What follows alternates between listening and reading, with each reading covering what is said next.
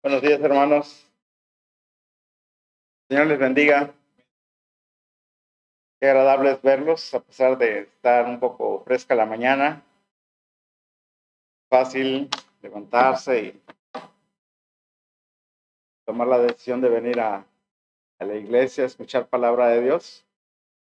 Pero bueno, somos hijos de Dios, tenemos un compromiso y el tema es ese precisamente, el compromiso que nosotros tenemos para con Dios.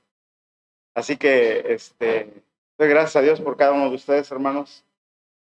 Bien, pues vamos a, a este, exponer un tema que nuestro pastor ya lo inició ya hace algunas semanas y es acerca del compromiso. En esta mañana el tema es el impacto de una iglesia depende del compromiso de sus miembros. El impacto de una iglesia depende del compromiso de sus miembros. Vuelvo a repetir, el impacto de una iglesia depende del compromiso de la iglesia impacta al mundo cuando sus miembros cumplen el propósito de Dios y uno de los más importantes es compartir el Evangelio, las buenas noticias de salvación, las buenas noticias del Señor Jesucristo. Así que hermanos, para ello necesitamos estar aquí edificándonos en la palabra, instruyéndonos, aumentando el acervo del conocimiento de Dios y va a ser más sencillo el compartir la palabra de Dios. Hay cosas que hermano en esta mañana dijo muy, muy este, en verdad, eh, a veces se nos olvida cuando encontramos a alguien y nos pregunta o quiere saber algo de las cosas de Dios y a veces nos turbamos, aún a pesar de, de conocer, ¿verdad? Pero bueno, eso se va perdiendo conforme usted lo va practicando, lo va practicando, lo va practicando, lo va enseñando. Y la verdad es una buena técnica de poder este, compartir el Evangelio memorizando los versículos. Así que les animo, hermanos, a que no pierdan ese ánimo de, de, seguir asistiendo a los servicios, no solo en la mañana, sino también en la tarde, no solo los domingos, sino también los miércoles. Es un tiempo de, en el que venimos a estar delante de Dios para que Él escudriñe en nuestros corazones y nosotros aprendamos más de Él, porque eso es importantísimo, que es estar aprendiendo más de Él. El impacto de una iglesia depende del compromiso de sus miembros. Vamos a abrir nuestras Biblias, hermanos. Ahí en Hechos 4, un pasaje muy conocido. Hechos 4, 32, 35. Libro de los Hechos, capítulo 4, 32, 35. Antes de que se me pase, que quisiera agradecer a Dios también en esta mañana por la, la evolución que ha tenido mi padre con respecto a su enfermedad. Esta semana le mandamos a hacer unos estudios con respecto al antígeno prostático. Él estaba arriba de los 900. Después de operado bajó. Uh, hace la última vez que se le hizo el estudio fue 470, algo así, y uh, en esta semana salió con 170 y tantos. Va bajando esa situación, así que yo estoy agradecido con Dios por lo que está haciendo con mi padre. Este, había perdido como 10 kilos, ya recuperó como 2 o 3 kilos. Este, lo veo con ánimo. Entonces, agradezco por sus oraciones, hermanos. Sé que están orando por mi padre y por mi madre.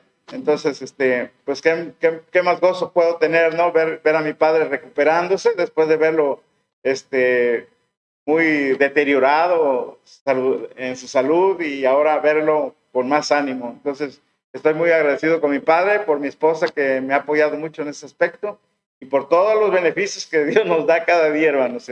No, no, no solo a nosotros, a nuestras familias, ¿ya? Así que por eso estoy agradecido con, con él. Y también quiero darle este, la bienvenida a nuestro hermano que acaba de entrar, creo que viene de la UNO. ¿Vuelve, hermano? ¿Sí, verdad? ¿Cómo se llama usted, hermano? Isaías Morales. Ya ha venido varias veces, creo, ¿ah? dos, tres veces ha estado aquí con nosotros. La cuarta vez. Ah, excelente, qué bueno. Gracias a Dios por tu presencia, hermano.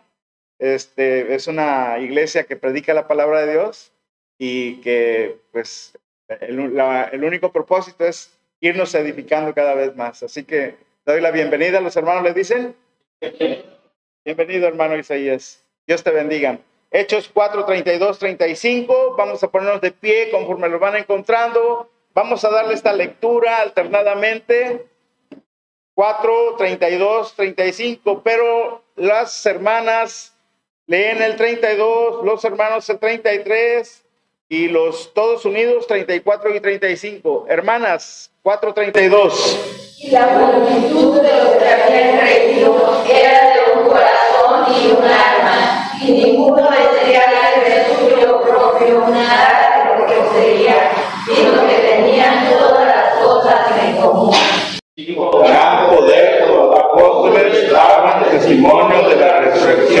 Señor Jesús y abundante gracia era sobre todos ellos. Todos, Así que no había de ellos ninguna necesidad, porque todas las cosas la vendían y traían el precio de lo vendido y lo ponían a los pies de los apóstoles y se repartía a cada uno según su necesidad. Amén. Hasta ahí, hermano. Vamos a orar. Buen Padre, te estamos muy agradecidos, Señor, por el privilegio de escudriñar tu palabra. Gracias, Señor, porque es a través de ella como tú nos hablas, es a través de ella como conocemos, Señor, todo lo que tú quieres que aprendamos y es a través de ella como tú te manifiestas. Bendito sea, Señor, que en esta mañana sea una bendición el escuchar tu palabra preciosa, poder meditar y reflexionar profundamente, Señor, lo que tú quieres decirnos en esta mañana, porque el tema es a lo mejor no muy interesante para muchos, porque es, estamos hablando de compromisos, pero Señor, qué mejor compromiso podemos tener que estar aprendiendo más de ti, conocerte más y reconocer, Señor, que somos extranjeros y peregrinos en este lugar. Así que, Padre, háblanos en esta mañana, nuestros corazones están dispuestos, tú nos conoces y, Señor, que sea de gran bendición esta enseñanza. Te lo pido en el nombre poderoso de Jesús. Amén. Pueden sentarse, hermanos.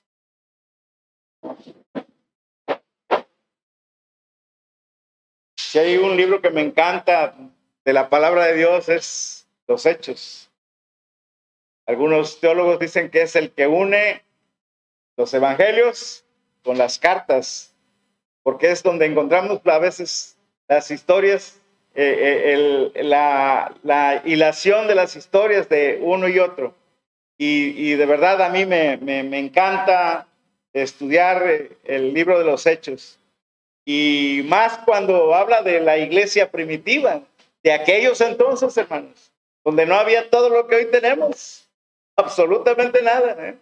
No había que celulares que nos distrajeran, no había esto, no había el otro, que todos eh, los hermanos se reunían con un solo propósito, ¿eh?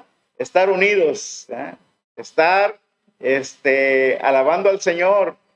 Y eso debería de nacer profundamente en nuestros corazones, ese deseo, que hoy en la mañana hubieran despertado y, estar pensando, tengo que ir a la iglesia, tengo que estar ahí, quiero ver qué dice el Señor en esta mañana. Así que hermanos, qué bueno que están aquí y la iglesia primitiva en ese entonces tuvo la capacidad de compartir posesiones y propiedades, como lo leímos, como resultado de la unidad que les dio el Espíritu Santo obrando en la vida de los creyentes y por medio de ellos, hermanos, fue algo voluntario lo que hicieron, no involucró todas las propiedades privadas, sino solo lo que se necesitaba. No fue un requisito para ser miembro de la iglesia. Imagínense ahorita, ¿no? Que dijera, es un requisito que venda sus propiedades porque vamos a repartirlas entre todos. No era un requisito. La unidad espiritual, hermanos, y generosidad de estos primeros creyentes atrajo a otros. Era, era, era, era verdaderamente impactante lo que la vida de esos cristianos de antes, como lo puede ser de hoy, de usted y de mí. Hombres y mujeres que se impactan con la vida de un hijo de Dios, que lo conoce y dice, yo conozco a ese hombre, lo conocí antes y ahora lo conozco, cómo ha cambiado. Y gracias a Dios por sus vidas, hermanos, porque la verdad, la unidad espiritual y generosidad de estos primeros creyentes atrajo a otros. Esta forma de organización no es un mandato bíblico, pero sí ofrece principios vitales para poder seguir. Muy importante, hermanos, que reconozcamos eso. La fuerza de una iglesia local, hermanos, independientemente de su tamaño o su forma de organizarse, es la suma del compromiso de todos sus miembros. Todo lo que hacemos aquí, hermanos, todo lo que hacemos aquí tiene que impactar como iglesia a los demás. Todo. Lo vemos con frecuencia en los ágapes. Unos allá, otros acá, todos colaborando. Con ese don de servicio que nos dio a todos prácticamente el Señor.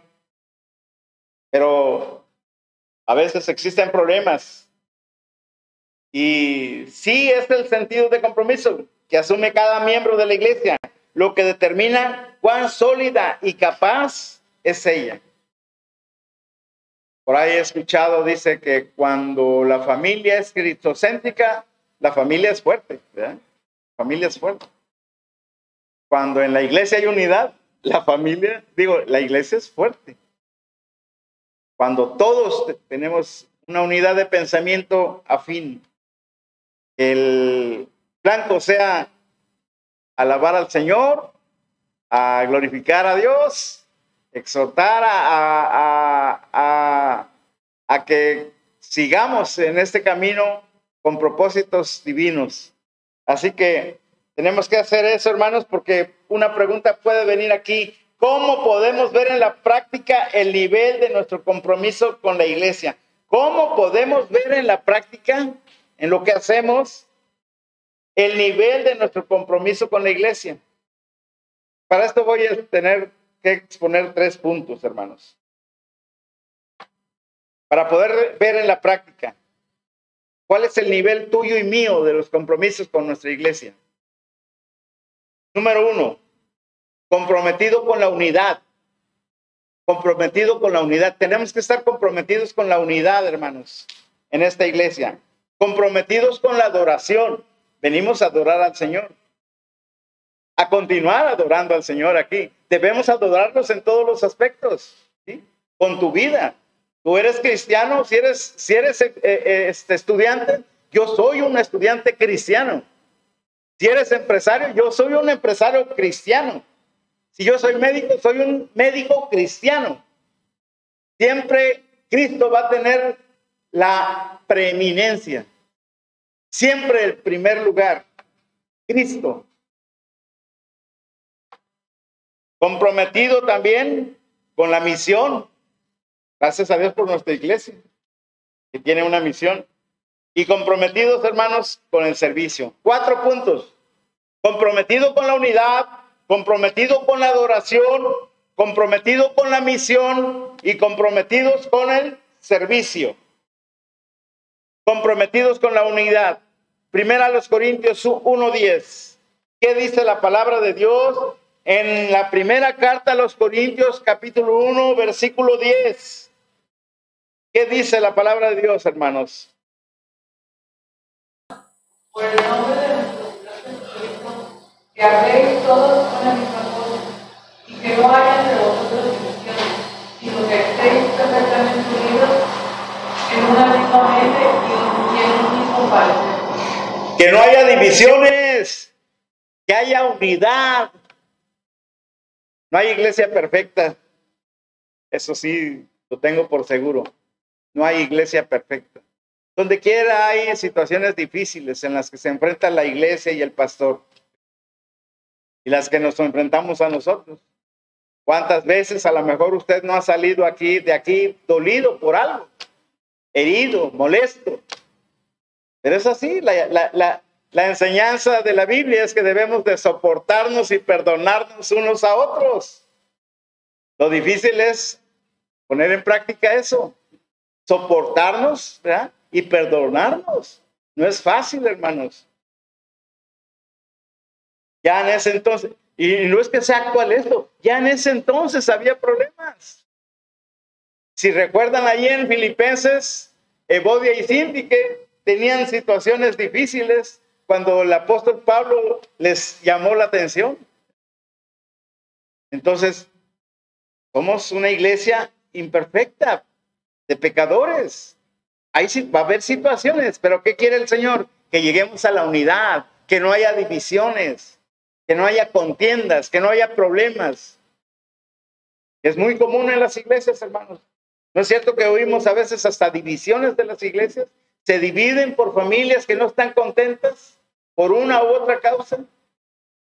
Y a veces por callar y no decirlo, por no exponerlo. Y se retiran sin, decir algo. Entonces es muy importante la unidad. El compromiso fundamental del cristiano con su iglesia es con respecto a la unidad. Si su compromiso, hermanos, en este punto es débil, su compromiso en todas las demás no puede ser fuerte. Y en efecto, todo lo demás se ve amenazado. Yo he visto pastores, hermanos, que sufren cuando hay un problema en la iglesia. Sufren, hermanos. A veces uno no se lo imagina, no lo ve. El que lo siente es él.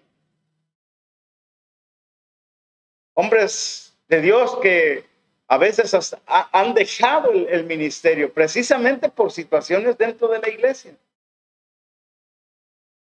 Y en la iglesia entonces tiene que haber unidad, hermanos. Si su compromiso con la unidad de la iglesia es fuerte, esto garantizará la calidad de su compromiso en, las demás áreas también. Va a haber garantía de que la iglesia va a prosperar. Si yo tengo el ministerio del evangelismo, pues tengo que aplicarlo al evangelismo. Si mi don es el de servicio, pues atender a, la iglesia en lo que se, en lo que se requiera. Muy importante, hermanos, cuando una iglesia es fuerte y se garantiza que todas las áreas también van a ser fuertes. Todas las áreas. Yo escucho mucho al hermano que visita a nuestra hermana Angelita. Más de una vez lo he escuchado. Y eh, vive Jehová delante de cuya presencia estoy. Sin varias veces le he dicho a mi esposa, vamos a visitar. O ella me dice, vamos a visitar. Ah, vamos al rato, mañana, y ahí estamos, y así han pasado años, creo. Que vamos a ir a visitarla, vamos a ir a visitar. ¿No le pasa a usted lo mismo a veces? Que quiere hacer algo y no lo hace. Vean, el gran problema que nosotros eh, andamos arrastrando, comprometido con la unidad. Todo compromiso que asuman los miembros de una iglesia puede tomarse como firme cuando ante todo son solícitos en guardar la unidad del espíritu en el vínculo de la paz.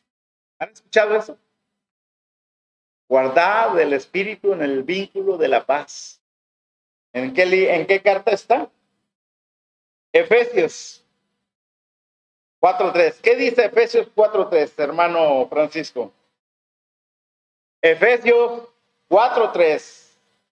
Todo compromiso que asuman los miembros de una iglesia puede tomarse como firme cuando, ante todo, son solícitos en guardar la unidad del Espíritu en el vínculo de la paz. ¿Qué dice Efesios 4:3, hermano Francisco? Solícitos en guardar la unidad del Espíritu en el vínculo de la paz solícitos en guardar la unidad del Espíritu en el vínculo de la paz. ¿Es usted solícitos en guardar el vínculo de la paz en esta iglesia, hermano? ¿De veras tiene la madurez de enfrentar cualquier situación adversa que se presente con otro hermano dentro de la iglesia y va y sabe perdonar y sabe este, someterse y sabe este, controlar su temperamento, su dominio propio, su templanza. No es fácil. No es fácil, hermano. Quizás alguna vez usted ha sido agredido verbalmente por alguna situación y el hermano viene y le pide perdón. Y usted se lo da, pero se va y a lo mejor sigue pensando, ¿no? Y sigue pensando y sigue pensando. No es fácil perdonar. No es fácil perdonar. Mucho se habla de perdón y olvido, ¿eh? Mucho se habla de perdón y olvido. Pero olvidar no se puede. Pero sí, hermanos, se puede eh, dominar el dominio propio. Se puede controlar el dominio propio. Continuar. Qué, qué, tremendo. Es un tema que quizás algún día lo abordemos. Debe reflejar un carácter o actitud cambiada de uno que antes fuera impulsivo, imprudente y orgulloso. Usted si antes fue impulsivo, orgulloso, imprudente, esto, el otro, pues ahora tiene que caracterizarse por otro, otro carácter. Ya no es el mismo. Ya Dios lo cambió, ese corazón endurecido lo cambió por uno de carne blanda, de uno de piedra por uno de carne, dice la palabra. Entonces, qué importante, hermanos, es reconocer eso porque solamente así vamos a llegar a la unidad. De lo contrario, si usted trae arrastrando problemas de la carne, vamos a continuar igual, vamos a continuar igual. Y estoy hablando no nada más de nuestra iglesia, ¿eh? es de todo, estamos hablando de las iglesias. Debe reflejar entonces un carácter o actitud cambiado de uno que antes fuera impulsivo, imprudente y orgulloso.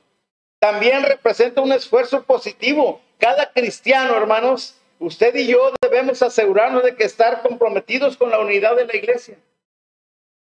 Debemos estar comprometidos para, con ello.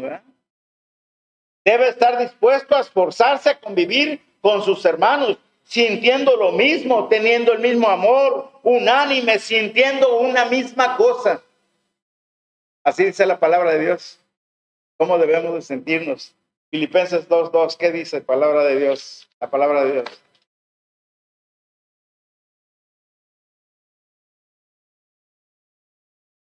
¿Qué dice Filipenses 2.2?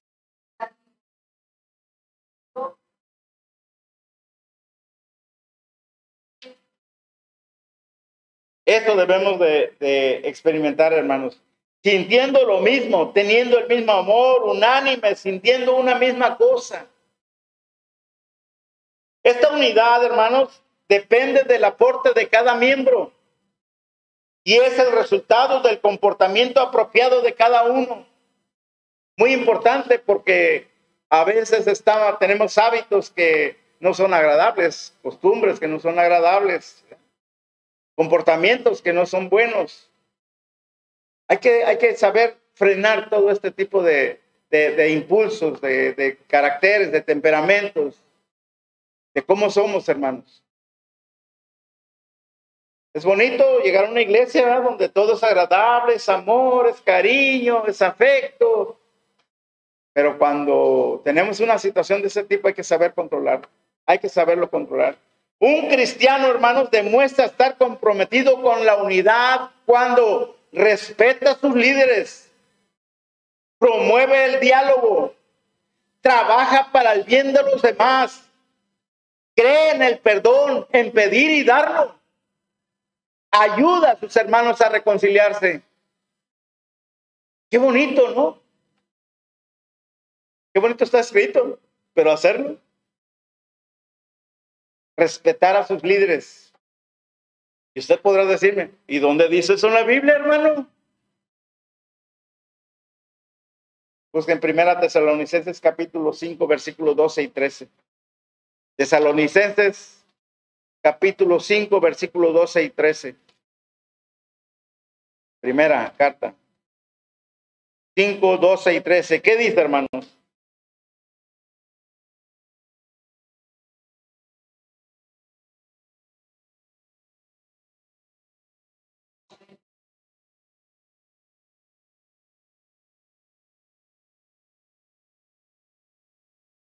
¿Vieron, hermanos?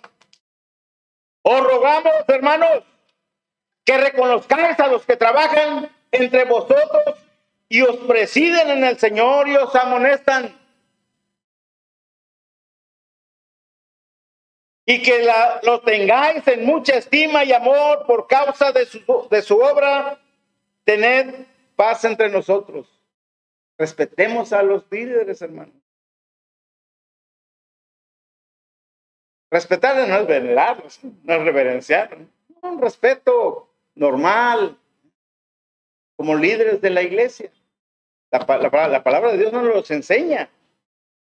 Promover el diálogo. O sea, qué bonito cuando estamos aquí reunidos en el ágape y cada quien este, nos sentamos a la mesa para este, los alimentos, compartir los alimentos. Pero hay algo que siempre hemos dicho, ¿no? Hay un grupito que se siente con los mismos y es el otro y así.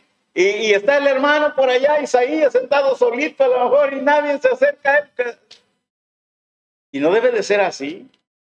Como hermanos, sobre todo quien nos, quien nos visita, sobre todo quienes vemos que es, el hermano, es un hermano en Cristo, es cuando más debemos estar ahí, acercarnos, platicar, es la unidad, hermanos, parte de la unidad en la iglesia. Parte de la unidad. ¿Qué dice Romanos 12, 17? Romanos 12, 17. ¿Qué dice la palabra de Dios, hermanos? Ahí en Romanos 12, 17.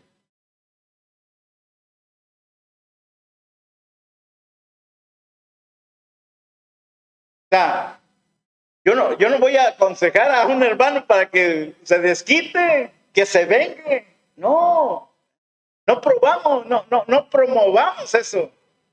Al contrario, tratar de, de, que se eliminen las perezas, ser pacificadores, dice una de las bienaventuranzas. Respetar a sus líderes, promover el al diálogo, trabajar para el bien de los demás también. Trabajar para el bien de los demás. ¿Dónde dice eso? Romanos 12, 13, ¿qué dice, hermanos? Allá adelantito. Romanos 12, 13, ¿qué dice la palabra de Dios?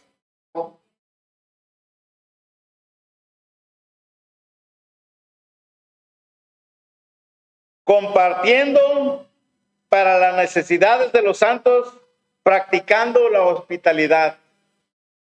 Yo veo que mi hermano Oscar y luego a veces está los fines de mes, creo que son la aportación que como iglesia le damos 10 pesos para la hermana Angelita y creo que no todos damos. ¿eh? Entonces, son detallitos que debemos de estar eh, viendo, hermanos, detectando, para que, para que no se nos pase. Y vamos a reflejar unidad en, ese aspecto de la iglesia. Vamos a reflejar este, eh, buenos, buenas obras de la iglesia. Trabajar para el bien de los demás. Creer en el, en, el perdón, hermanos. Para pedir y darlo, dijimos. ¿eh? Porque hay que, hay que pedir perdón y hay que dar perdón también. ¿Qué dice Efesios 4:32? Efesios 4:32. Efesios 4:32. Misericordioso, perdonando unos a otros, como Dios también nos perdonó a vosotros en Cristo. Qué difícil a veces decir, no, ¿cómo voy a, no puedo perdonar esto? Pero dice la palabra de Dios que debemos de perdonarnos, así como Cristo nos perdonó. Imagínense, yo siempre he dicho, ¿cómo no voy a estar agradecido con mi Dios y todo lo que me perdonó en mi vida pasada? Imagínense. Creer en el perdón, hermanos. También otra cosa, hermanos, ayuda a sus hermanos a reconciliarse. El hermano que quiere ver la unidad en la iglesia, ayuda a sus hermanos a reconciliarse. Muy importante. ¿Qué dice segunda los Corintios 5? Segunda los Corintios, capítulo 5. Creo que es un pasaje muy, muy, muy largo, pero vamos a ver. 5.12. Segunda a los Corintios, capítulo 5, versículo 12. ¿Qué dice? Otra, otra vez a vosotros y nos damos ocasión de gloriar por nosotros, para que tengáis con qué responder a los que se glorían en las apariencias y no en el corazón. Porque si estamos locos, es para Dios. Y si estamos cuerdos, y si somos cuerdos, es para vosotros. Porque el amor de Cristo nos constriñe pensando esto, que si uno murió por todos, luego todos murieron. Y para todos murió para que los que viven ya no vivan para sí, sino para aquel que murió y resucitó por ellos. De manera que nosotros de aquí en adelante a nadie conocemos según la carne y aún así como Cristo, como Cristo conocimos según la carne, ya no lo conocemos así. De modo que si alguno está en Cristo, nueva criatura es. Las cosas viejas pasaron y aquí todas son hechas nuevas. Y todo esto proviene de Dios, quien nos reconcilió consigo mismo por Cristo y nos dio el ministerio de la reconciliación. Cristo nos reconcilió con Dios, hermanos. Lo que teníamos que sufrir, Él, Él, lo tuvo. A Él fue dirigido toda la ira de Dios, lo que debimos de haber recibido nosotros. Y ahora hay un ministerio, el de la reconciliación.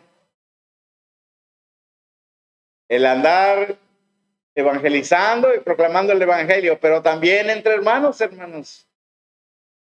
Reconciliados con Dios, dice adelante. Dice la palabra de Dios ahí en el, me quedé en el 18, 19, en el 20. Así que somos embajadores en el nombre de Cristo, como si Dios rogase por medio de nosotros, os rogamos en nombre de Cristo, reconciliaos con Dios, reconcíliese con Dios. Usted que se ha alejado, usted que ha cometido algún error, reconcíliese con Dios. Dios es amoroso, hermanos. Él quiere que se acerque a usted.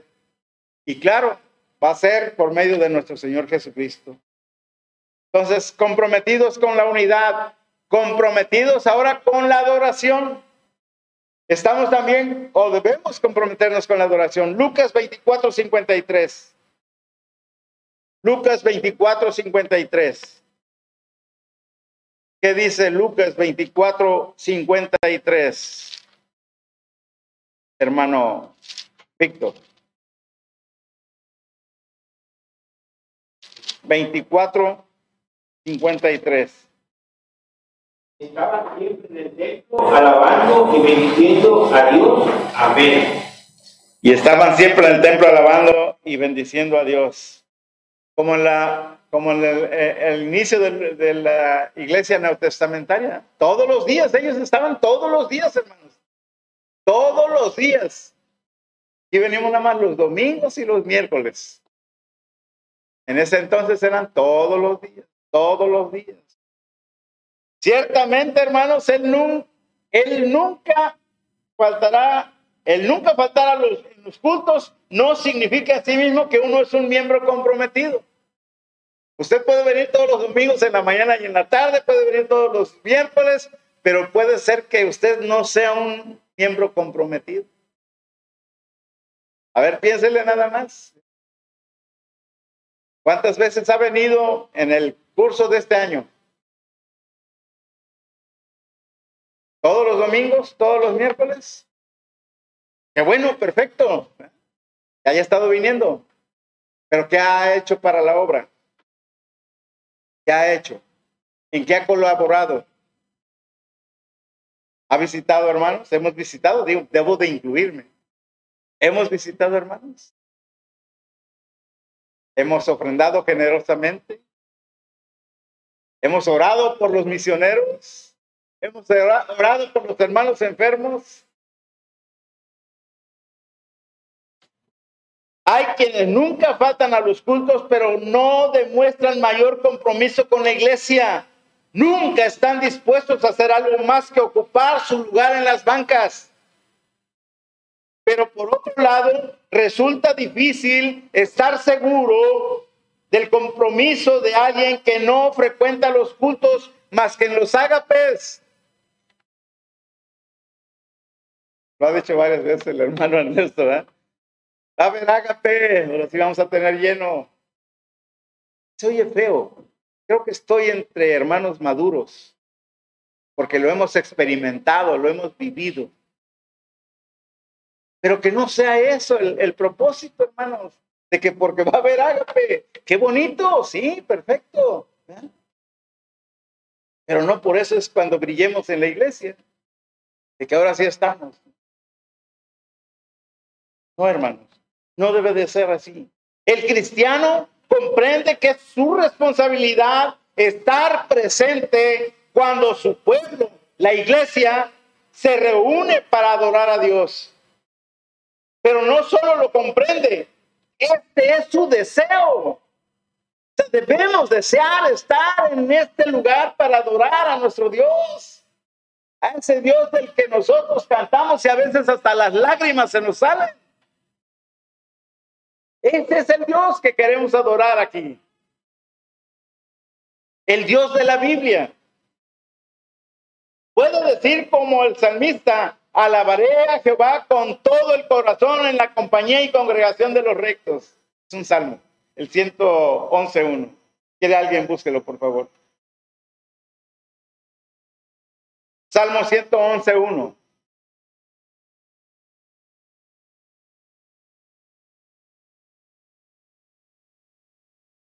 ¿Qué dice Grecia? Salmo 111.1.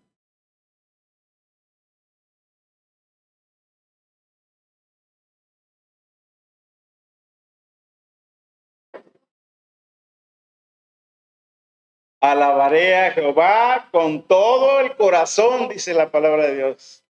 ¿En compañía de quién? De la congregación, ¿eh? De la congregación. Hoy entonamos los cantos a capela o con música de, este, ya grabada. Qué bueno, pues estamos alabando al Señor. Si por alguna circunstancia, hermanos, de fuerza mayor, no podrá o no pudo asistir al culto, el cristiano que está comprometido con su iglesia procurará avisar cuanto antes a sus pastores o a sus líderes. Él toma en serio la palabra que nos alienta a reconocer el valor del hábito de reunirnos, no dejando de congregarnos, dice la palabra de Dios, como muchos tienen por costumbre. Y es lo que pasa. Muchos tienen la costumbre de no congregarse. Y ahí es donde viene el problema, hermanos, de la inmadurez a veces. Ahí viene el problema de la falta de conocimiento del Señor. Porque, por ejemplo, en estos temas que el hermano ha abordado, del compromiso ya lleva dos, tres semanas, cuatro. Y debemos de ir conociéndolos. ¿Cuáles son nuestros compromisos? ¿Qué dice Hebreo 10:25?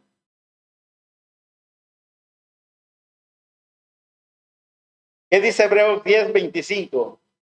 Hermano Ángel. Hebreos 10:25.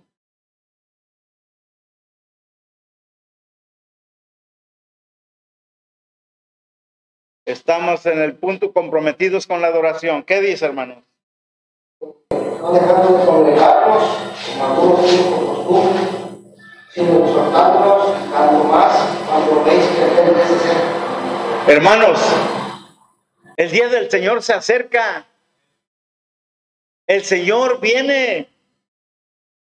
Debe de creerlo. No sabemos a qué horas, pero puede ser hoy.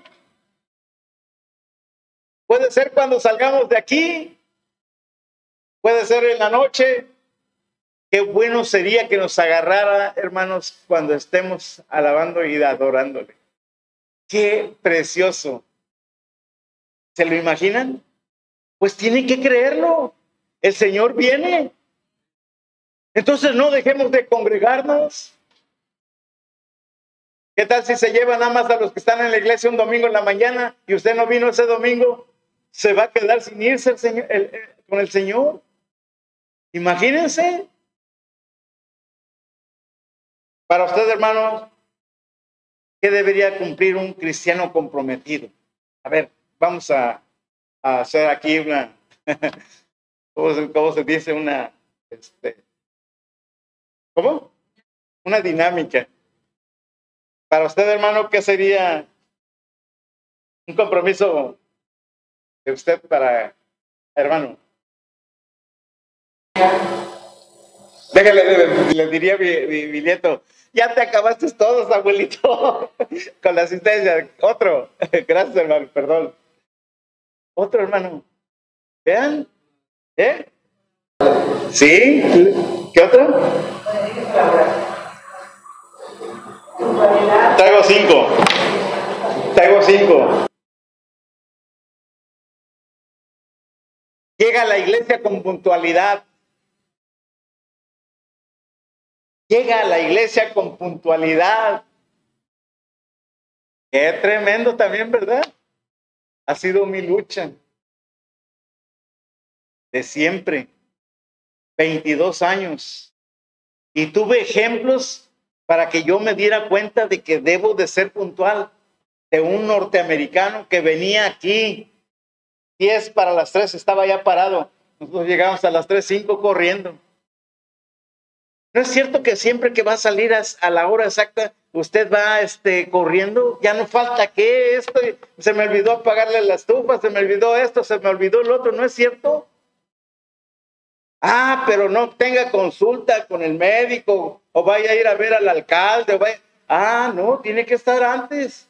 ¿No es cierto? Y hablamos de un Dios omnipotente. Fíjense nada más.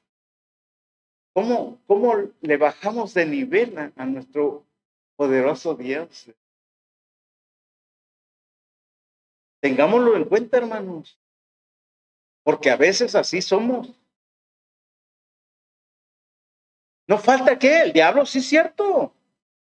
Algo va a estorbar para que nosotros no lleguemos.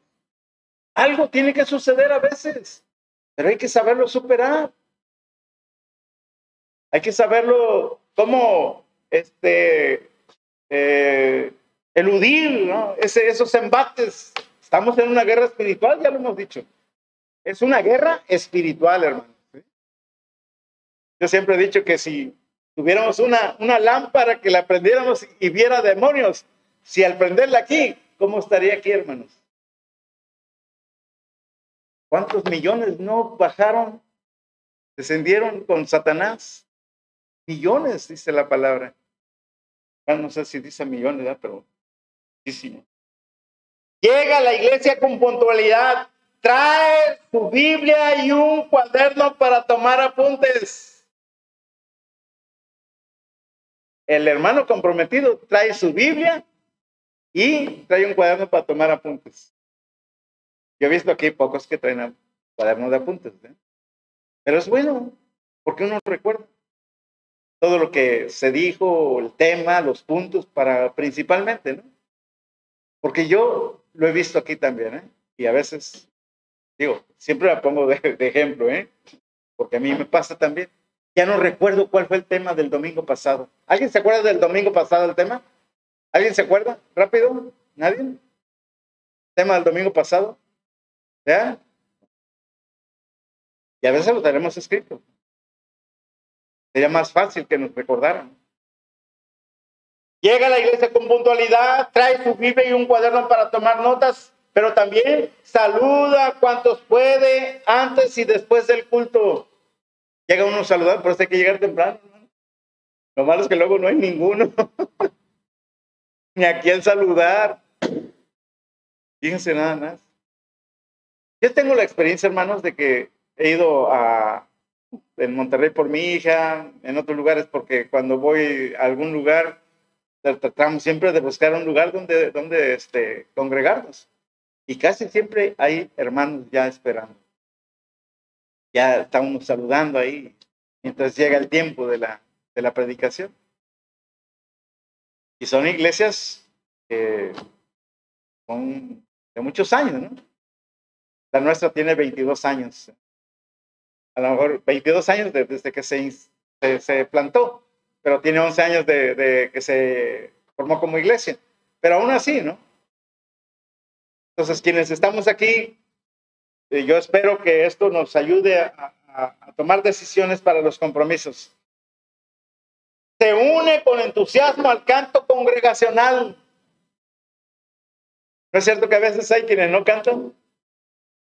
¿No cantan algunos? Porque si venimos aquí, hermanos, con gozo y con regocijo, pues vamos a cantar con gozo y con regocijo. Que tenemos voz de serrucho, pues no importa. Cantemos, hermanos. Ustedes se imaginarán cómo se oye mi canto allá en la congregación de Zacatlán, donde no tenemos nada de música. Hasta me da pena, pero digo, Señor, este, afíname las cuerdas vocales.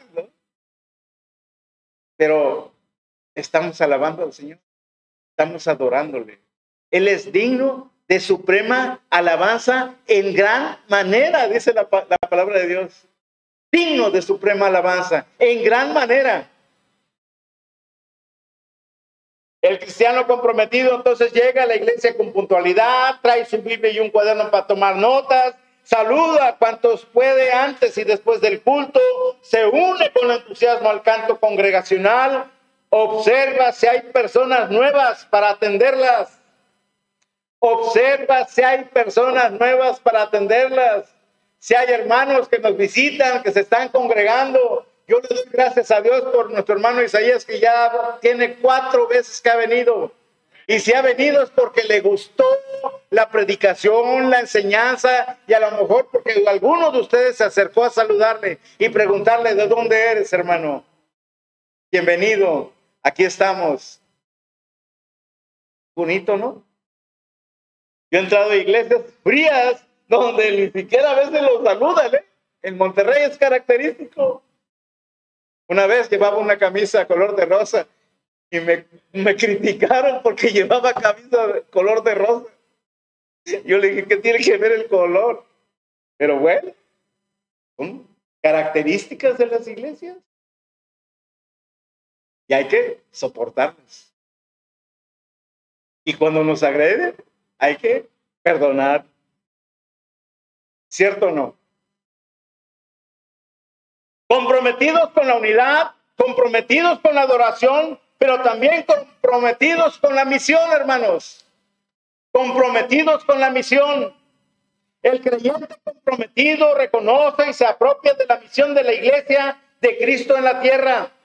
La iglesia es, por definición, una comunidad de creyentes que reconocen a Cristo como Salvador y le sirven como Señor y que además se han unido entre sí para cumplir una gran misión. La iglesia Masai se ha unido para cumplir esa misión.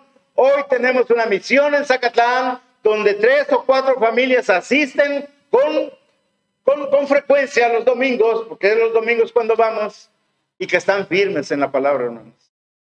Firmes en la palabra. Ya hace más frío que aquí. Y entra un friazo y ahí están, hermano. Con el frillazo. Aquí estamos a 16, 17 grados. Hoy no voy a la iglesia, está hace mucho frío. Y allá estamos a 3, 4 grados. Y están ahí. Muchos viniendo de pie, porque no hay hora, a esa hora este, servicio de transporte. comprometidos con la misión. Podemos enumerar cinco propósitos básicos en la misión de la iglesia en el mundo, hermanos. Cinco propósitos básicos. Dar a conocer la verdad del Evangelio. Dar a conocer la verdad del Evangelio. Ofrecer adoración a Dios. Desarrollar hombres y mujeres maduros en Cristo. Observar las ordenanzas. Proclamar el señorío de Cristo dar a conocer la verdad del Evangelio. Si hay algo que debemos de hacer, hermanos, es este. proclamar el Evangelio, compartir el Evangelio, testificar, repartir folletos, hablar del vecino, decirle de memoria el versículo que hoy dijo, hermanos. ¿Saben por qué? Porque la palabra de Dios tiene poder, hermano. El Evangelio no, no nada más es para ir a compartir eh, eh, eh, el Evangelio mismo. El Evangelio lo es todo para nuestra vida. Lo es todo para nuestra vida el Evangelio. Así que debemos de, interesarnos, hermanos, en aprender y seguir aprendiendo y compartiéndolo, porque es una de las maneras en que nosotros podemos eh, hacer llegar a los pies de Cristo a los inconversos, a los que están sin, sin, sin Dios y sin esperanza en este mundo. Hoy leímos a Tesalonicenses capítulo 4. Qué bonito pasaje, a mí me encanta ese pasaje porque los que durmieron con él van a ser resucitados primero y luego nosotros los que, los que vivimos vamos a ser transformados, pero todos vamos a ser arrebatados. Así que, principalmente si su papá o su mamá, sus hijos, sus tías, sus sobrinos, sus familiares no son cristianos, no conocen de la palabra de Dios, compártales, hermanos, que le van a cerrar la puerta, lo van a, le van a cerrar la puerta, que le van a decir, no me hables le van a decir, pero que no quede en su corazón. Híjoles, le hubiera compartido la palabra de Dios a, a mi papá, a mi mamá. Sufrimos, sí. Pero es el Espíritu Santo el que redarguye de pecado. Y Él es el que va a, a, hacer que un hombre o mujer llegue a los pies de Cristo. No es por usted y por mí. Somos instrumentos en las manos del Señor. Pero es el Espíritu Santo el que redarguye de pecado, hermanos. En el contexto de su propia iglesia local, el creyente comprometido se siente responsable del cumplimiento de esta misión y participa en la misma en diversas maneras, desde orar hasta contribuir al sostenimiento económico de los programas, actividades y proyectos. En el contexto, lo repito, porque me parece interesante, porque es una iglesia misionera Masai y hace poco hicimos un compromiso y que es importante que ahorita lo, entendamos aún más. En el contexto de su propia iglesia local, como Masai, que es una iglesia local, el creyente comprometido se siente responsable, se debe de sentir responsable del cumplimiento de esta misión y participa en, la misma de diversas maneras, desde orar hasta contribuir al sostenimiento económico de los programas, actividades y proyectos. Pasay tiene un plan, un proyecto en Zacatlán. Y la mira de nuestro pastor es de que Zacatlán sea el faro para toda esa región, hundida en el, en el catolicismo que Zacatlán sea el centro para que lleguemos a Chignahuapan, lleguemos a Las Lajas, lleguemos a todas las poblaciones que están rodeando ahí eh, a Zacatlán. Es un proyecto. Hace poco hicimos una, un, este, compromiso de aportar para la misión porque vemos que ha disminuido. Y, y ese compromiso pues nos atañe a todos, a todos como iglesia. Sí estamos orando por la misión, sí estamos orando por los hermanos que estamos apoyando en la misión, porque esa es la finalidad, que el Evangelio llegue a todos esos lugares. Y qué mejor que quienes están en Ecuador, quienes están en Colombia, no tengan problemas económicos para, para ello. Así que todo depende de la iglesia, ¿verdad? Que aporta para poder eh, mandar. Llevamos Cuatro años mandándole al hermano Gerardo. Cuatro años mandándole. Gracias a Dios, porque se ha sostenido. Lo que ha bajado es la ida a, Zacatlán, por el gasto más alto todavía. No hemos encontrado un misionero que esté ya de, pie en, Zacatlán. Estamos orando por ello. ¿Por qué no se ha cumplido? Dios sabe, hermanos. No somos nosotros, la verdad. No somos nosotros. Quisiéramos que por nuestras propias fuerzas, nuestra propia inteligencia, poder hacer algo ahí, pero no, no podemos. ¿eh? ¿De que podemos paterle, ponerle patitas a la oración? Sí, eso sí. Pero es Dios el que, el que dispone. Y les voy a decir por qué. Porque a mí me consta.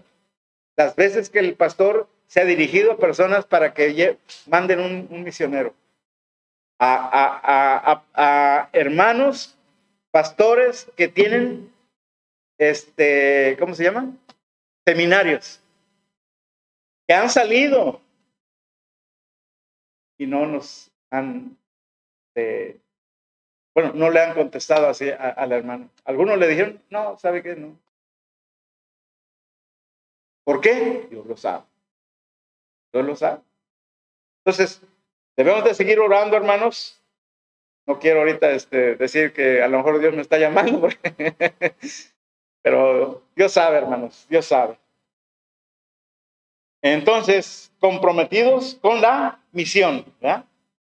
Comprometidos con la unidad, comprometidos con la adoración, comprometidos con la misión y último punto, comprometidos con el servicio. Comprometidos con el servicio. Vamos a ponernos de pie, hermanos, sé que están cansados. Gálatas 5:13. Vamos a leer Gálatas 5:13 y este es el último punto. Comprometidos con el servicio. Gálatas 5:13. ¿Qué dice todos unidos? Amén, todos ya. ¿Listo? Gálatas capítulo 5, versículo 13. ¿Qué dice, hermanos? Todos. Porque vosotros, hermanos, libertad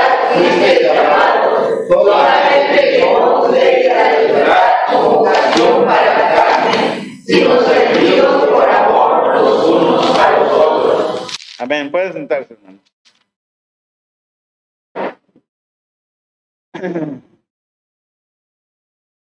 Bonito pasaje. Gálatas 5:13.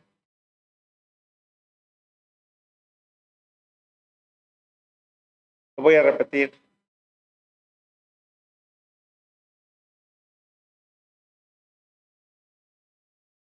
Gálatas 5:13.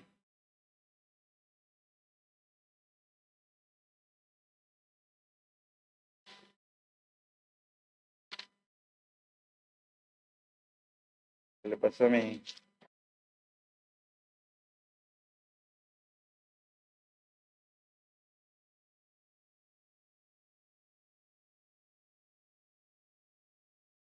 Te lo repito. Dice la palabra de Dios. Porque vosotros, hermanos, ese es, ¿verdad? A libertad fuisteis llamados. Solamente que no uséis la libertad como ocasión para la carne, sino servíos con, por amor los unos a los otros. En este punto, hermanos, nos referimos a la actitud del miembro comprometido hacia sus hermanos en el cuerpo de Cristo. La actitud que nosotros tenemos con nuestros hermanos es el cuerpo de Cristo. Esa actitud, hermanos, en palabras del apóstol, consiste en el servicio mutuo y voluntario. Servíos por amor los unos a los otros. Por amor, hermanos. Por amor.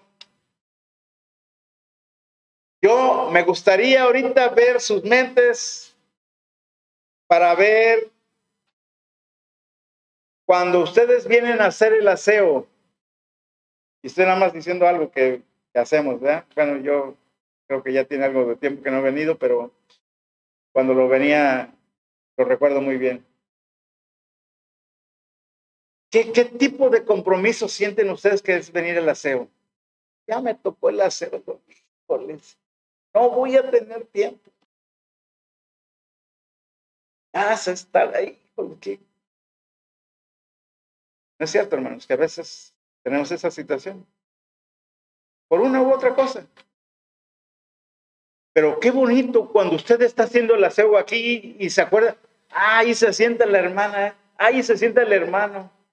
Y, viene el recuerdo y, dice uno que se va bonito cuando los hermanos lleguen y estén aquí, huela bonito, véanme que cambiamos esto. Pero a veces lo hacemos por rutina, ¿eh? Servíos por amor, por amor los unos a los otros. los unos a los otros. En los ágapes, cuando es usted el alimento, hermanos, ¿qué está pensando? ¿Vas a llevar este poquito, llevaré más, y llegarán más o no? importante a veces, hermanos, que se hagan las cosas con amor, con amor, con verdadero amor. No me importa que mi hermano Oscar sea tremendo. Yo lo amo a mi hermano. Sí es, hermano. Tenemos que tener esa capacidad de madurez, de reconocernos, porque no todos somos iguales, hermanos. No todos tenemos el mismo carácter, no todos tenemos el mismo este, temperamento, pero somos hombres nuevos que los podemos dominar. Ya la victoria está dada. Ya el Señor venció el pecado, ya venció la muerte. ¿Qué más queremos? Sabemos que vamos al cielo. ¿Qué mejor que reflejar el amor de Cristo con nuestros hermanos, a pesar de cómo sean? Pero ya vimos puntos. Pedir perdón, dar perdón. Todo se puede, hermanos, como hermanos. Uno puede ir a un recital en el teatro sin involucrarse en, lo más mínimo con los demás espectadores. Unirse a un club puede abrir oportunidades para entablar alguna otra que otra relación de amistad con otros socios. Pero compartir la vida en el cuerpo de Cristo implica convivir con nuestros hermanos en una expresión plena de vida fraternal. No es Sam's Club, hermanos. No es el Club de Leones. No es el de Pemex. Es el cuerpo de Cristo unido en amor fraternal. Eso, hermanos. Amor fraternal, amor entre hermanos. Amor de Cristo reflejado. Vamos a hacer una iglesia poderosa. Ya lo estamos siendo. El ejemplo, con todo respeto, ahí está el hermano Isaías. Algo tiene Pasay. Me gusta ir allá. Quiero escuchar la palabra de, la que predica el pastor allá. ¿eh? No yo, él. Nuestro pastor que ha escuchado al hermano. Yo vengo ahorita en representación de él o estoy aquí en representación de Él. Pero así es, hermanos.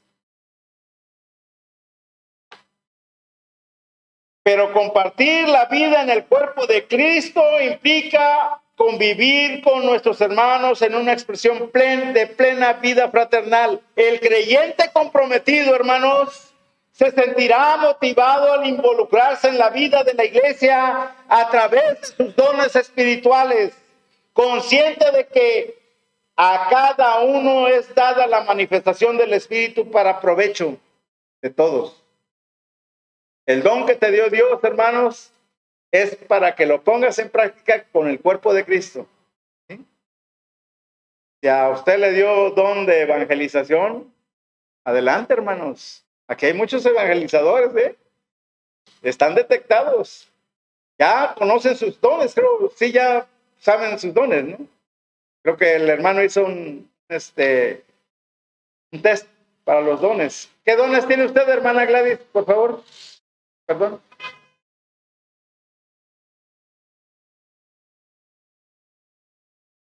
¿No se acuerda? Todos tenemos dones, hermanos.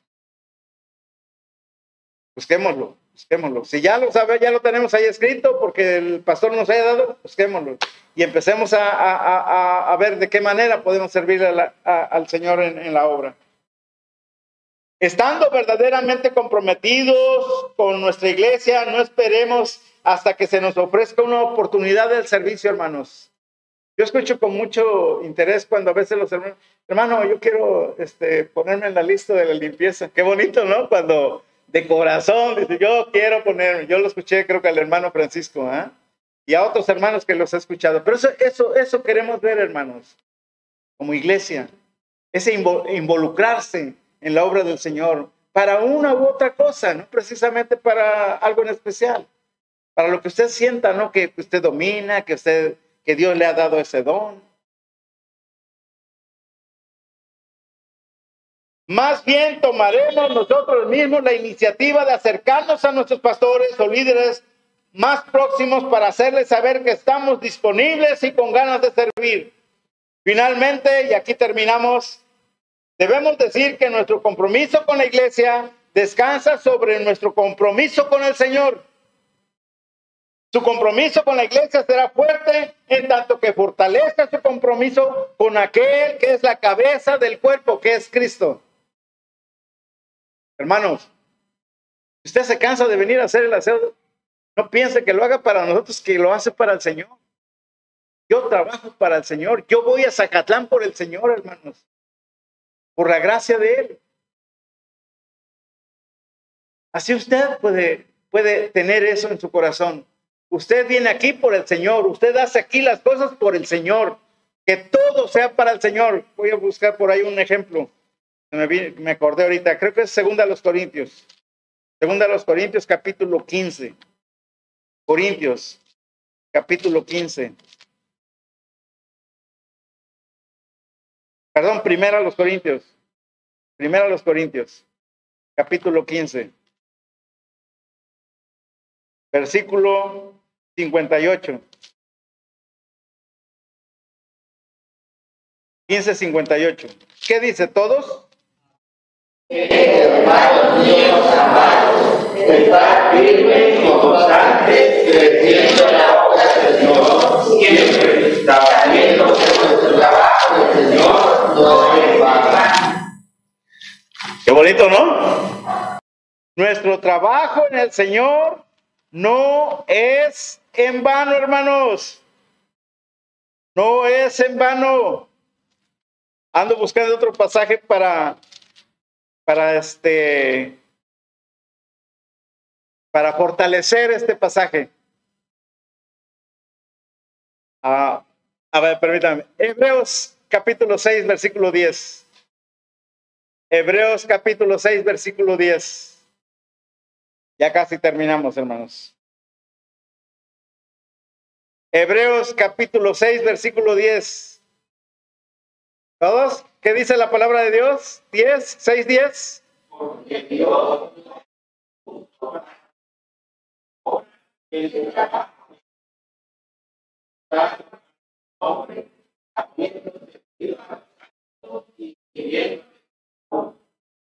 Dios no es que es, hermano.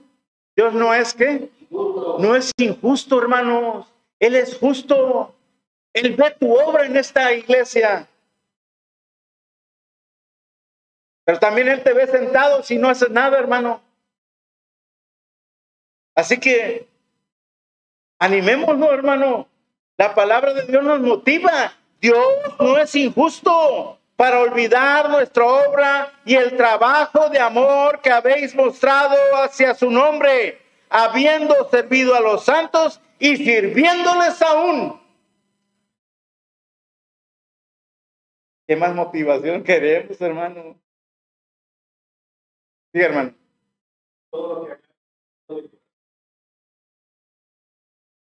¿Es el de Colosenses? Vean, todo para el Señor. Cierro con esto, hermano. Siete señales de mi compromiso y de tu compromiso con la iglesia. Siete señales. Asisto puntualmente a los cultos. Llévese eso grabado. Llevémonos. Ofrende, ofrendo generosamente y con regularidad. Pongo mis dones al servicio de los demás. Practico el evangelismo personal. Actúo como agente reconciliador. Me someto y obedezco a mi pastor. Oro doy gracias por mis hermanos con frecuencia.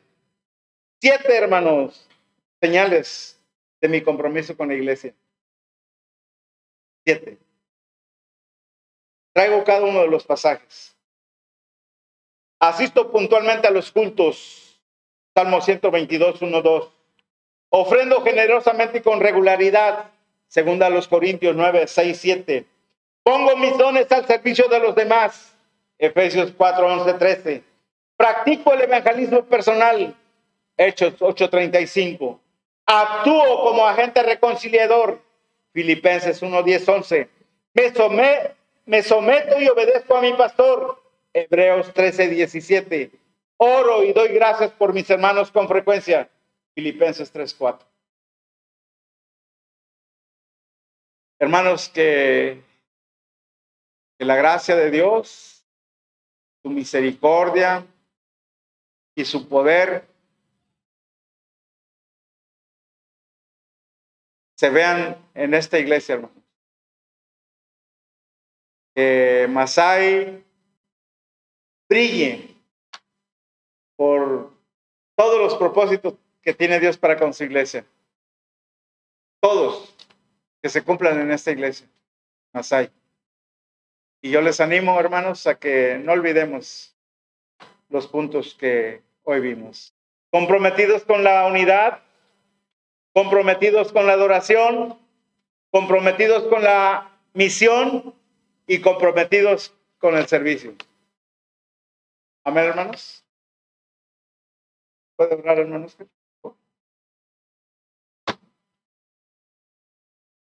Padre, alabado y bendito sea su nombre. En esta hora, Señor, usted ha hablado a través de su siervo. Gracias, Señor, porque es necesario recordarlo. Y que no solamente se quede ahí en nuestras mentes y después olvidemos, Amén. sino que la practiquemos, Señor. Sí, que hagamos su obra, porque eso es lo que usted desea para manifestar que verdaderamente Sí, sí. Tener un compromiso con usted, primordialmente es como tendremos compromiso con los demás. Señor, ayúdanos en nuestras debilidades, en nuestros defectos. Aún, Señor, cometemos pecados. Perdón, Señor, cuando confesamos delante de usted que su Hijo Jesucristo nos limpie, Señor, al confesarlo delante de usted. Ayúdenos, sea con el hermano Juan, bendiga. Y Señor, sus propósitos que Él tiene, ponga, Señor, mano a esa obra que Él desea. Amén. Por su siervo, Señor, en este lugar, también entregamos. Tráiganos bien y ayúdenos, Señor, que no quede en un saco olvidado todo lo que acabamos de escuchar. Sí, sí. Pedimos dirección y bendición en Cristo Jesús. Amén. Amén. Dios les bendiga, hermanos. Gracias.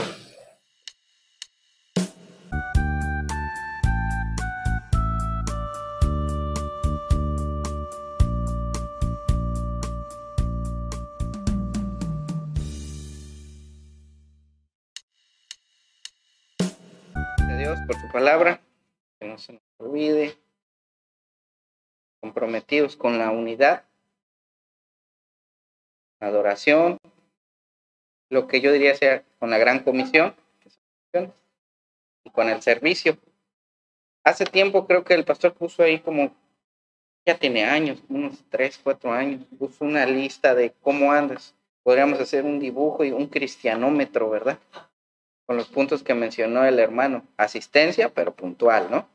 Este, servicio, colaboración, diezmo, oración, lectura de la palabra. Yo recuerdo que lo vi. Yo venía y todo, pero no, dije, yo tengo que cumplir con todo eso. Y empecé, empecé mi, a leer, a obligarme a mí mismo a disciplinarme, ¿no? Y, y, y es el, el, lo que quiere Dios, ¿no? Gracias a Dios por su palabra. Este, Gracias a los que nos ven allá en, en, casa, que por alguna razón no pueden eh, estar aquí. Saludamos a nuestra hermana Rita, eh, que nos ve, que el Señor este, le acompañe, tenga misericordia de su vida, de su salud, y este, le recordamos y le amamos. Eh, vamos a continuar. con-